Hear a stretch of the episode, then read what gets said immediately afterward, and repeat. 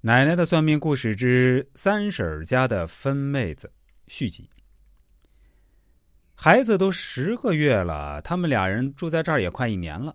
芬芬打算把孩子给三婶儿带，然后俩人去外面工作，想靠自己做一份成绩出来给婆家看。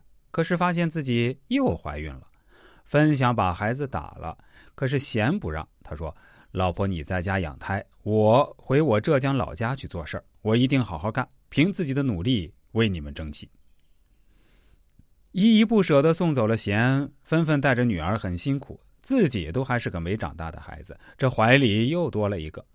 有时三婶出去忙，她一个人在家就哭。很久了以后，芬芬有点情绪不稳定了，经常一个人跑到河边哭，还说了好多次要把孩子拿掉。奶奶劝芬芬：“你听彭奶奶的，你以后的日子好着呢。”孩子来了就是你这辈子的缘分，而且我保证你肚子里怀的是男孩，你婆婆肯定会对你一百八十度大反转的。他们浙江、上海那边的商人大多是重男轻女，这对他们来说也很正常。但是贤对你很好啊，你又不是跟着他妈妈过一辈子，而且阿贤很有能力，但是也没有不好的习惯，他能守财守业，到时候加上你聪明能干。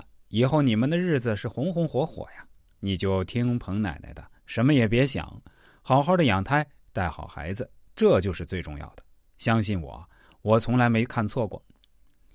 三婶打电话把阿贤叫了回来，听了奶奶的劝，又有贤在身边陪着，纷纷渐渐的好了，吃得好，睡得好，这肚子也长得飞快。贤的妈妈来了几次，买了很多东西，也拿了很多钱，态度也友善多了。大概听闻奶奶说这胎是儿子吧。不久，芬芬就临盆了，果然是个大胖小子。芬芬的婆婆就高兴的合不拢嘴，在医院见人就发红包，还亲切的对芬说：“媳妇儿，你受苦了，以后你就是我们家的大功臣。妈以前错了，你就原谅妈，好吗？”芬芬心软，三婶一家也很善良。心里琢磨着，只要他们孩子以后好，之前的过去了，就让他过去吧。